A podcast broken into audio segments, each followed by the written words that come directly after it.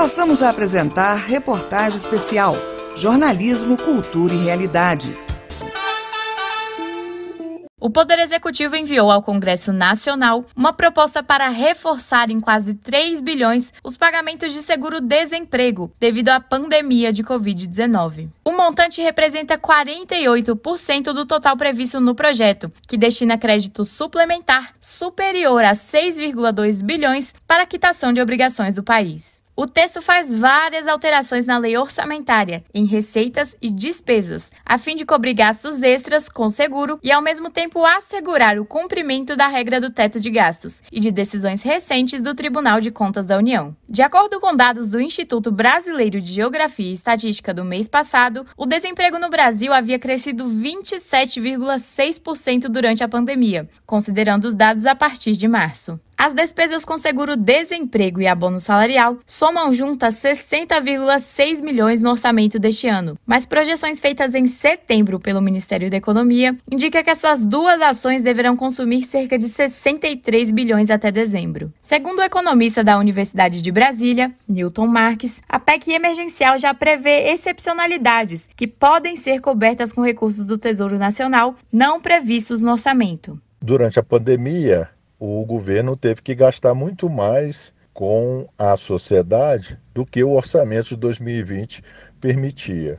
Então, para 2021, espera-se também que exista um, uma PEC é, emergencial com esse caráter, ou seja, aquelas despesas que não serão atendidas com o orçamento de 2021 deverá atender essas despesas extraordinárias. No início do mês, o TCU decidiu que o governo poderia utilizar eventual espaço fiscal no teto de gastos para cobrir despesas extras causadas por ações emergenciais em razão da pandemia, mas deverá ser mantido o limite do teto neste ano, de 1,455 trilhão. Graças ao orçamento de guerra, medidas provisórias abriram crédito extraordinário, como para o pagamento do auxílio emergencial de 600 reais. Para o economista Roberto Góes Júnior, o gasto extraordinário não é um problema, desde que não se torne um consumo permanente, como a discussão de tornar o auxílio emergencial em uma extensão do Bolsa Família. A linha divisória é essa: fazer ajustes, como o governo está fazendo, para tentar e colocar no teto, que é o caso aqui do seguro-desemprego, esses 3 bilhões, não é um grande problema. O importante é que a partir do ano que vem, ou quando superada a pandemia, a gente não sabe exatamente quando vai ser, esses gastos é, extraordinários é, sumam, é, desapareçam, porque a situação fiscal do país já é muito grave. Para reforçar o seguro-desemprego, a equipe econômica revisou quatro MPs de crédito extraordinário. Segundo o ministro da Economia, Paulo Guedes, essas MPs cancelam 7,7 bilhões em despesas dentro do teto, abrindo assim espaço fiscal para outros gastos. O texto do PLN deve ser analisado pela Comissão Mista de Orçamento e depois pelo Congresso. No entanto, a CMO, que também deverá definir o orçamento para 2021, ainda não foi instalada nesta sessão legislativa. Mas nos casos de urgência ou de medidas relacionadas à Covid-19, a mesa da Câmara e do Senado regulamentou a deliberação de propostas orçamentárias. Reportagem Rafaela Gonçalves.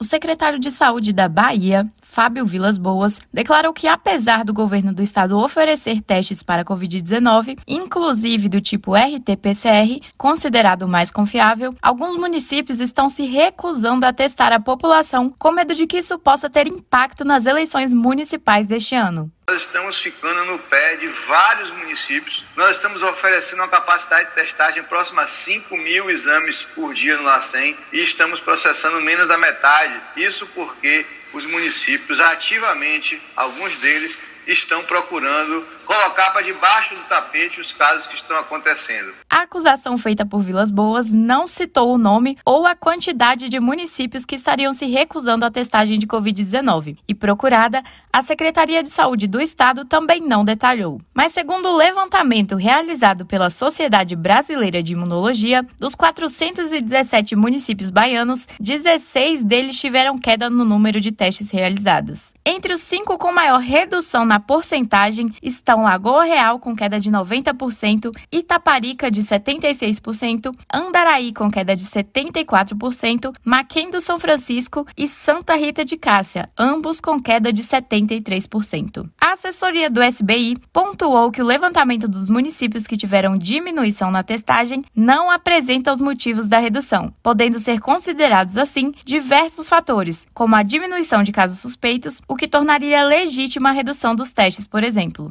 A infectologista da Unicamp, Raquel Sturt, destacou a importância da testagem no combate à pandemia e definiu como grave a possível recusa na realização dos exames. A forma de fazer diagnóstico é testando. Então, quanto mais eu faço testes, quanto mais testes eu faço na população, maior a chance que eu tenho de controlar a pandemia evitando um aumento do número de casos. Então, é gravíssimo que os gestores municipais não queiram fazer né, o teste na população, o teste que está disponível, porque com medo de ter número de doenças e que isso atrapalhe uma eventual campanha. Isso é colocar em risco a saúde da população. Isso é, no mínimo, improbidade administrativa. Procurado pela reportagem do portal Brasil61.com para repercutir a diminuição da testagem nos municípios em razão do período eleitoral, o TRE da Bahia indicou que o assunto deveria ser tratado com o Ministério Público Eleitoral, que também não se pronunciou. A Procuradoria Regional Eleitoral, o Conselho Nacional dos Secretários de Saúde e o Conselho Nacional de Secretarias Municipais de Saúde também não se posicionaram. Reportagem Rafaela Gonçalves. Gestores estaduais, municipais e distritais terão 60 dias após o fim do estado de calamidade pública para enviar informações sobre a execução dos recursos recebidos em 2019 em programas subsidiados pelo Fundo Nacional de Desenvolvimento da Educação. Em razão da pandemia de Covid-19, foi prorrogado o prazo de prestação de contas de diversos programas e ações educacionais sob a responsabilidade da autarquia, vinculada ao Ministério da Educação. Entre os programas que deverão realizar a prestação de contas estão o Programa Nacional de Alimentação Escolar, o Programa Dinheiro Direto na Escola, o Programa Nacional de Apoio de Transporte Escolar, entre outros. Cabe aos gestores enviarem as informações. O prazo de 60 dias vale a partir do fim do estado de calamidade pública, reconhecido no país pelo decreto com efeitos até 31 de dezembro de 2020. As prestações de contas devem ser enviadas por meio do Sistema de Gestão de Prestação de Contas do FNDE. O normativo do FNDE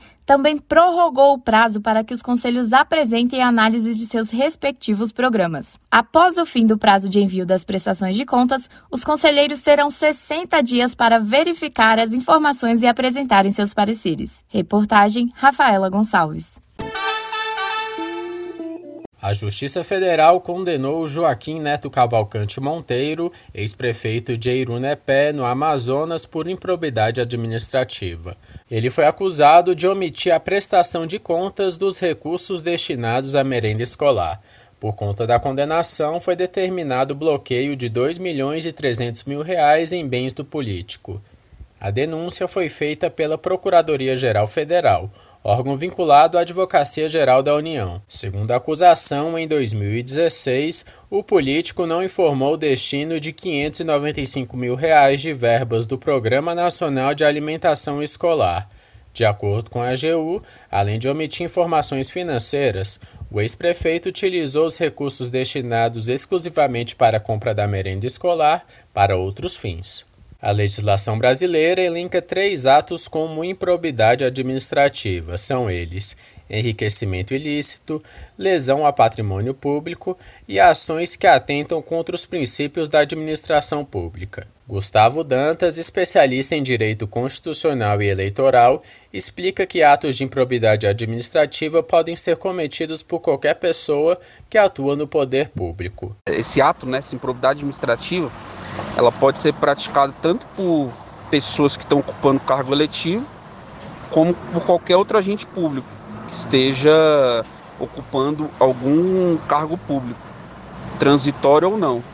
O ex-chefe do executivo de Eirunepé, segundo a denúncia da AGU, utilizou 339.900 mil reais dos recursos da alimentação escolar para o pagamento a uma empresa que, além de vender produtos alimentícios, presta serviços variados, como manutenção elétrica e hidráulica. Além disso, R$ 14.500 foram destinados a uma empresa de contabilidade com sede em Manaus, capital do Amazonas, que fica a 1.772 quilômetros de distância de Irunepé. Diferentemente da condição do político amazonense, Gustavo Dantas lembra que agentes políticos podem ser condenados por improbidade administrativa por falhas na contabilidade de entidades públicas. Os políticos mal assessorados, eles podem sim cometer atos de improbidade. Né? Então, como eu falei, isso acontece muito na esfera municipal do gestor público, muitas vezes de nem de boa, nem de má fé, né? Ele não comete esse ato de má fé. É porque ele não sabe que de repente é, como gerir né, um, um, orçamento, ou então como empregar determinada é, verba pública caso não sejam encontrados os 2 milhões e 300 mil reais nas contas do ex-prefeito de Eurunepé, a Justiça Federal pode decretar a indisponibilidade de outros bens do político, como de uma fazenda, de uma caminhonete e a penhora de 38 cabeças de gado. Como a decisão judicial foi realizada em caráter liminar, ainda cabe recurso. O portal Brasil 61 não conseguiu contato com Joaquim Neto Cavalcante Monteiro. Reportagem Paulo Oliveira. O governo federal vai investir 525 milhões de reais em escolas públicas de todo o país para preparar as unidades de ensino para um possível retorno às aulas presenciais. Os recursos já haviam sido anunciados em setembro, mas agora foram definidas as regras de distribuição entre as várias regiões e tipos de ensino do país. As novas 10 resoluções foram definidas pelo Conselho Deliberativo do Fundo Nacional de de Desenvolvimento da Educação, FNDE, autarquia vinculada ao Ministério da Educação. As medidas definem as estratégias para contornar a evasão escolar, os critérios de transferência de recursos emergenciais, o incentivo para o acesso à educação a pessoas portadoras de necessidades especiais e ainda o ensino integrado para estudantes de ensino médio, entre outros. Para o coordenador de pedagogia da Universidade Presbiteriana Mackenzie, Ítalo Francisco Cúrcio, as resoluções dão um norte para o investimento do dinheiro, mas dada a situação histórica de desigualdade educacional agravada pela pandemia, é sempre preciso buscar mais recursos. Essa racionalização é muito importante e isso se faz com diretriz. Agora, existe uma escassez de recursos? Existe. E sempre existirá, porque a nossa educação ainda carece de elementos primários que precisam ser aplicados. Segundo o economista e gestor da Rio Claro Investimentos, Carlos Faria, é evidente que os recursos deverão ser diferentes para cada programa, estado ou escola. Para que a gente tenha um ambiente propício para esses investimentos, é necessário que o governo consiga entender muito bem quais são as necessidades de cada escola de cada estado. Ah, o governo não pode simplesmente destinar o mesmo montante, o mesmo esforço a todos os estados é, no mesmo peso. Existem estados também que têm uma infraestrutura ainda muito precária em algumas escolas, acessos difíceis, então, esses estados eles são mais críticos, ainda mais nesse cenário de retorno às aulas com, durante a pandemia. O Ministério da Educação ainda irá publicar uma nota técnica com a memória de cálculo dos valores destinados a cada escola. O FNDE divulgará a relação das instituições que receberão os recursos e seus respectivos valores logo que ocorrer a efetivação do repasse. Reportagem Agatha Gonzaga. O que o eleitor deve observar na hora de escolher um candidato nas eleições municipais deste ano, que ocorrem em novembro? Desde o final de setembro, o Sebrae e parceiros vêm realizando uma campanha para incentivar os mais de 147 milhões de eleitores a observarem como candidatos e candidatas tratam o tema do empreendedorismo. O presidente do Sebrae, Carlos Melles, aposta na sabedoria do eleitor para escolher gestores preocupados em investir no município e em gerar emprego e renda por meio de negócios locais. Segundo dados do Sebrae, 55% dos empregos formais com carteira assinada são de micro e pequenas empresas. Dessa forma, segundo o presidente, os gestores eleitos terão um papel importante na retomada da economia. A campanha política é um ato de levar esperança, de levar propostas. E nesse aspecto a micro pequena empresa, que hoje é a rede de sustentação municipal, de um despertar do candidato a prefeito, que ele perceba a importância da micro pequena empresa para o município. E a micro pequena empresa vai também ajudar despertar o eleitor para como ele pode escolher melhor um candidato comprometido com a geração de emprego, com a geração de renda, com a educação empreendedora, com a parte de crédito para a micro e pequena empresa, ou seja, é um círculo virtuoso que a gente espera nessa pré-campanha atingir esse debate com os candidatos. E como ser um prefeito empreendedor? A partir do documento Seja um Candidato Empreendedor, com 10 dicas do Sebrae, a ideia é que os eleitos e eleitas incluam desenvolvimento econômico na agenda de prioridades da gestão do município, além de construir parcerias com o setor produtivo e investir em programa de desenvolvimento a partir das vocações e oportunidades do município e região, facilitando a formalização de empreendimentos e de MEIs. Quem comenta é o presidente do Sebrae, Carlos Melles. Então, a figura do prefeito no desenvolvimento municipal ela é muito forte. A liderança do prefeito é muito forte. A liderança dos vereadores também complementa. Para o secretário executivo da Frente Nacional de Prefeitos, Gilberto Perri, ser um prefeito empreendedor é pensar no desenvolvimento do município em curto, médio e longo prazo. O que se espera de um prefeito empreendedor é que adote políticas públicas de favorecimento às atividades das micro e pequenas empresas. Por exemplo, facilitação e orientação das compras públicas para as micro e pequenas empresas, oferecimento de crédito, um licenciamento ágil e desburocratizado, obrigações acessórias tributárias simples, enfim, há uma série de medidas que os prefeitos podem e devem adotar no sentido de favorecer o empreendimento nas suas cidades. Para conhecer algumas ações empreendedoras desenvolvidas por municípios de todo o Brasil, acesse www.prefeitoempreendedor.sebrae.com.br. Reportagem Jalila Árabe. Um projeto de lei apresentado na Câmara dos Deputados prevê que a jornada de trabalho no regime de home office atenda às mesmas normas do trabalho presencial, preconizadas pela CLT. De acordo com as regras em vigor, a jornada de 8 horas e o descanso mínimo de 11 entre duas jornadas não se aplicam ao trabalho remoto. O projeto de lei, que tem autoria do deputado João Daniel, do PT, também busca permitir as atividades durante o intervalo entre jornadas. Mas para isso será necessário um acordo entre o empregador e o empregado. As atividades seriam computadas como tempo de serviço com garantia de hora extra. Em outro ponto que alteraria a CLT, o texto propõe que a comunicação entre o trabalhador e o empregador por meio de quaisquer plataformas, programas, aplicativos ou redes sociais para tratar de trabalho e em horário fora da jornada deverá também ser computada como tempo de serviço, com garantia de hora extra. Luiz Otávio Camargo Pinto,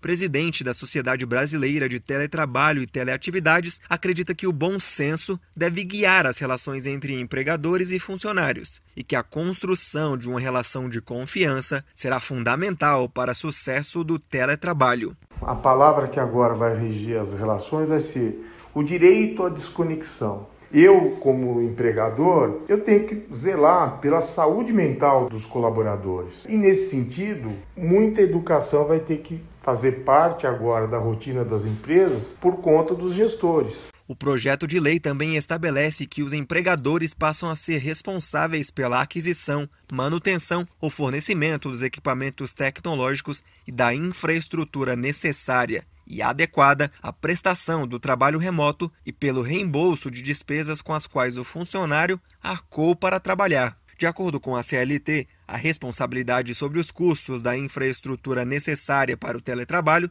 deve estar prevista em contrato de trabalho. O advogado trabalhista Fábio Ferraz dos Passos acredita que a proposta deveria ser mais ampla e que deixa de especificar pontos importantes, como a fiscalização das condições de trabalho para os funcionários, por exemplo. Quem é que vai fiscalizar o ambiente de trabalho? O ambiente de trabalho que está sendo realizado, esse teletrabalho é adequado? A cadeira é ergonômica? A mesa está interessante? A conexão é boa? Ou ele fica num cubículo lá com péssimas condições de trabalho? Tudo isso não foi abordado, infelizmente, e é uma pena. Segundo o IBGE, Até a primeira semana de setembro, cerca de 8 milhões e 300 mil brasileiros estavam trabalhando remotamente. Reportagem Felipe Moura.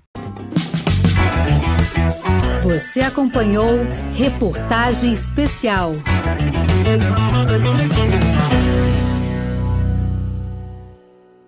Digital, a sua rádio.